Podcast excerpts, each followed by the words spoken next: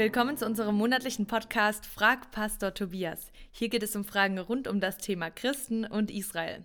In unserer kleinen zweiteiligen Podcast-Serie über die Bündnisse Gottes sind wir beim letzten Mal bei Jeremia 30 bis 33 gelandet und damit bei der Aussage, dass es Gott mit seinem neuen Bund um die Wiederherstellung Israels geht. Wo bleiben denn wir als Christen jetzt in der ganzen Geschichte? Gute Frage, Dina. Danke. Zumal ja Neues Testament neuer Bund heißt, also irgendwas mit uns Christen zu tun hat. Richtig ist, dass der neue Bund tatsächlich an Israel verheißen wurde und das Herzstück der Wiederherstellung Israels als Nation darstellt. Da mhm. müssen wir es erstmal belassen, dass der neue Bund dort seinen Ort hat. Aber gleichzeitig ist dieser neue Bund sozusagen die Pfropfstelle für uns Christen. In Römer 11 sagt der Paulus, wir werden als fremde Ölzweige eingepfropft in den edlen Ölbaum, also mit hineingenommen. Mhm. Und diese Pfropfstelle ist nach meinem Verständnis dieser neue Bund, den Jesus gebracht hat. Ist ja auch logisch, die Erlösung, die im neuen Bund steckt, die verwandelten Herzen, befreit von der Sünde, Torah mhm. kommt rein, also dass Menschen umgestaltet werden in den Willen Gottes. Mhm. Das betrifft ja die Juden und die Christen zugleich. Das heißt, wir reden hier quasi von zwei Geschichten, die Gott parallel schreibt. Ja. Die mit dem Volk Israel, das eben wiederhergestellt werden muss, und gleichzeitig die mit den Nationen, also uns, mhm. die überhaupt erstmal einen Messias brauchen, äh, den hätten wir ja gar nicht ohne das jüdische Volk. Genau, genau. genau.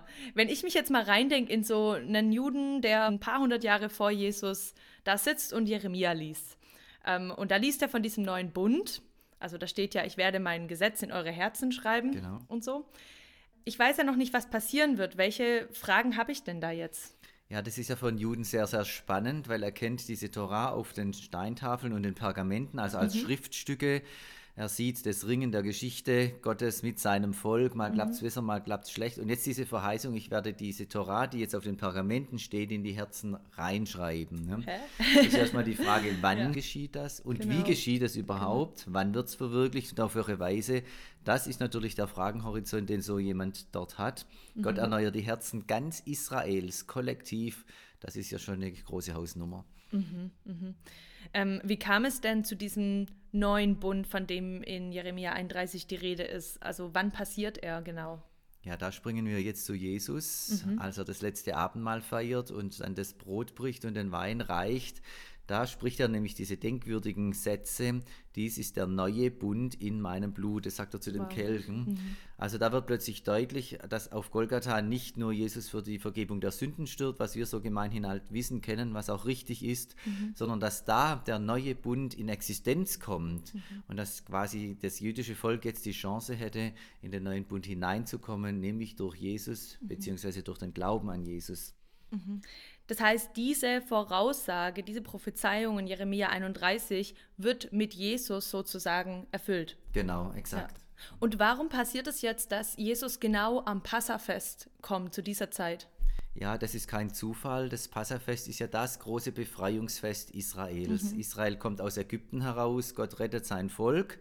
Dann haben wir die ganze verwickelte Bundesgeschichte. Also die Rettung ist noch nicht abgeschlossen. Es braucht nochmal eine Herzensrettung mhm. sozusagen. In den Herzen muss nochmal was passieren.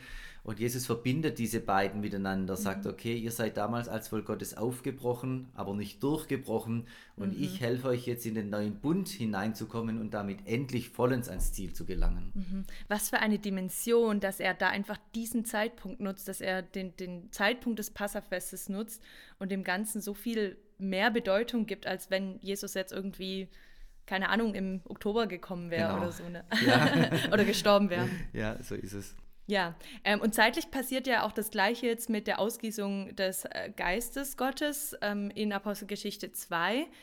Vielleicht da auch mal noch die Frage, warum hat denn Gott entschieden, dieses Ereignis genau 50 Tage nach Pessach, also sieben Wochen nach Pessach, mhm also an Shavuot, an Pfingsten passieren zu lassen. Das war ja das Shavuot-Fest. Ja, genau, das ist wiederum kein Zufall. Also man kann bei so einem großen Fest wie dem Pfingstfest, dem Wochenfest auch sagen, da sind einfach viele Leute in der Stadt. Da gibt es die Festpilger, mhm. die von außen kommen. Also da, da, erreicht Gott einfach mal sehr viele Menschen, die einfach da sind, also Juden aus aller Welt. Mhm. Aber dahinter steckt noch was Größeres. An Pfingsten wird nämlich die Torah gefeiert. Mhm.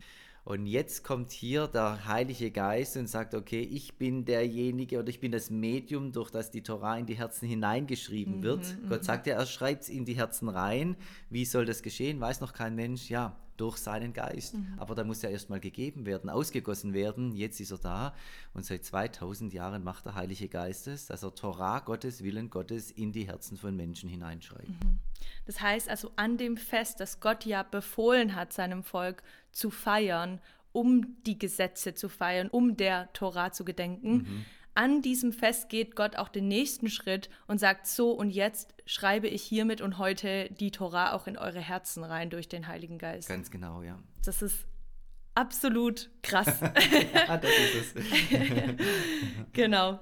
Aber leider merken wir nach dieser ganzen Geschichte von Apostelgeschichte 2, wo ja echt viele Menschen erreicht werden, wie du gerade gesagt hast, mhm ähm, spielt trotzdem Gesamt-Israel jetzt am Ende doch wieder nicht mit. Also sie verweigern sich eigentlich Jesus als Messias äh, ja schon davor und sie kommen also jetzt auch in diesen neuen Bund nicht rein und empfangen den Heiligen Geist ja jetzt auch nicht. Mhm. Was passiert denn jetzt mit Israel? Sie spielen ja nicht mit. Ja, das ist so eine offene Wunde, zum Beispiel beim Apostel Paulus, der ja sagt, es hat ihm unglaubliche Schmerzen bereitet, als Israel eben nicht zum Messias Jesus durchbricht. Er hat es erlebt, er kam zum Messias, zum mhm. Glauben an ihn, aber viele anderen eben nicht. Mhm. Und damit sind diese Verheißungen eben noch offen. Also Gott sagt ja, sie werden in den neuen Bund kommen eines Tages. Das ist jetzt damals noch nicht geschehen. Nur die messianischen Juden, die haben diesen Schritt gemacht. Das heißt, diese mhm. Verheißung mhm. ist noch offen und Gott wird sie eines Tages erfüllen, weil er es ja versprochen hat. Mhm. Bei uns Christen ist es aber auch ganz ähnlich. Ähm, wir sind zwar durch Jesus jetzt eingepfropft und auch in diesen neuen Bund gekommen und haben Anteil bekommen an diesen Erlösungskräften, aber bei uns steht ja die Erlösung auch noch aus. Mhm. Bei uns ist es ja auch nur in Ansätzen mal da. Und so möchte ich sagen, in Ansätzen ist dieser neue Bund da, aber endgültig verwirklicht ist er noch nicht, bei uns nicht, aber auch bei den Juden nicht. Da mhm. muss nämlich ganz Israel wiederhergestellt werden und dann ganz Israel in den neuen Bund hineingeführt werden. Mhm. Und das sind beides große Dimensionen, die noch nicht erreicht sind. Mhm. mhm. Aber da fragt man sich ja jetzt, was das für Israel heißt. Viele Christen sind ja auf die Idee gekommen, dass Gott jetzt mit Israel Schluss gemacht hat. Aus mhm. Römer 11, Vers 1 wissen wir aber, dass dem nicht so ist. Genau. Das schreibt ja Paulus ganz klar. Aber ich muss ganz ehrlich sagen, mir persönlich wäre da schon irgendwann echt der Geduldsfaden gerissen, wenn ich an Gottes Stelle gewesen wäre. Also er tut so viel für Israel, macht sie zu einer großen Nation, er hält also sein Versprechen ein, er führt sie aus Ägypten raus, er hilft ihnen bei der Landnahme und schließt dann schließlich auch diesen Mosebund mit ihnen, mhm. ähm, den Jesus ja dann verwirklicht hat. Und irgendwie checken sie es einfach nicht. Warum sagt Gott da nicht irgendwann, es funktioniert halt einfach nicht mit denen? Ja, das sind menschliche Gedanken und Überlegungen. Mir wäre es wahrscheinlich genauso gegangen mit mhm. dem Geduldsfaden. Also meiner ist auch sehr viel kürzer als der Geduldsfaden Gottes, das muss ich zugeben.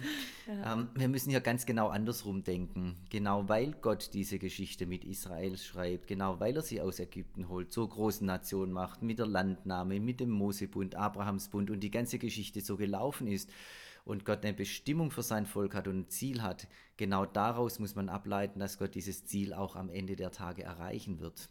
Und deswegen wird Israel wiederhergestellt werden als Nation. Es wird in diesen neuen Bund kommen. Mhm. Wir glauben, dass es in einem Zusammenhang mit Jesus steht, wenn er zurückkommt. Aus christlicher Sicht ist es so. Aber dass diese Israel-Linie nicht abbricht, sondern Israel zum Ziel kommt, das ist biblisch ganz klar. In Römer 11 ist es so gesagt, da fragt Paulus regelrecht, hat Gott sein Volk verstoßen? Und die Antwort ist auf keinen Fall. Mhm. Gott hat sein Volk nicht verstoßen, das er zuvor erwählt hat. Mhm. Also andersrum denken, weil Gott Israel erwählt hat, deshalb wird es auch ans Ziel kommen. Wow. Und wie geht es jetzt stattdessen für Israel weiter? Jetzt haben wir erstmal noch diese Zwischenphase. Neuer Bund ist nicht erreicht. Der Messias mhm. konnte nicht richtig landen in seinem Volk. Also da ist noch ganz viel offen. Mhm. Und genau diese Frage hat Paulus bewegt und er hat sie in Römer 9 bis 11 behandelt und kommt am Ende zu einem Erkenntnisdurchbruch, von der Schrift her übrigens, und er formuliert dann, ganz Israel wird gerettet werden.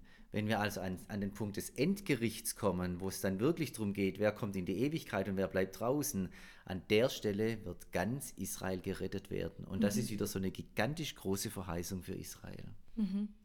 Und welche Bedeutung hat dann jetzt dieser neue Bund für uns als Nichtjuden? Also was ist jetzt unser genauer Platz in der ganzen Geschichte und was ist der Platz Israels, seines Volkes? Genau, wir haben Anteil an der Erlösungskraft des neuen mhm. Bundes durch Jesus. Und diejenigen, die diese Erlösung erlebt haben, die sammelt Gott zusammen, das nennt man Gemeinde. Hm? Ja. Das ist die christliche Gemeinde. Wow. Für Israel bedeutet es mehr, da ist der Messias, da ist dieser neue Bund das Herzstück der Wiederherstellung als mhm. Nation. Also Israel hat eben immer auch diese nationale Perspektive, die wir nicht haben. Es gibt also mhm. die Gemeinde und es gibt Israel, das wieder existiert. Beide warten auf die Vollendung durch Jesus, wenn er wiederkommt. Mhm. Das heißt, Israel wird am Ende als Nation gerettet und bei uns in den Heidenvölkern kommt es eher auf die Herzensentscheidung eines jeden Einzelnen an, richtig? So kann man sagen, ganz Israel wird gerettet werden und die Gläubigen aus den Nationen werden gerettet werden. Mhm. Also die Gemeinde. Genau. Wunderbar. Vielen Dank, Tobias. Du führst das Ganze auch weiter in deinem Buch noch aus, das Israel-Projekt. Ja. Ich kann es nur immer wieder wiederholen und Werbung dafür machen. Ihr findet es in unserem CSI-Shop www.csi-aktuell.de. Wir hoffen, dieser Podcast hat euch gefallen. Wenn ihr auch Fragen an diesem Podcast habt, stellt sie uns an podcast.csi-aktuell.de. Wir lieben es zu hören, was euch beschäftigt. Seid gesegnet und bis bald.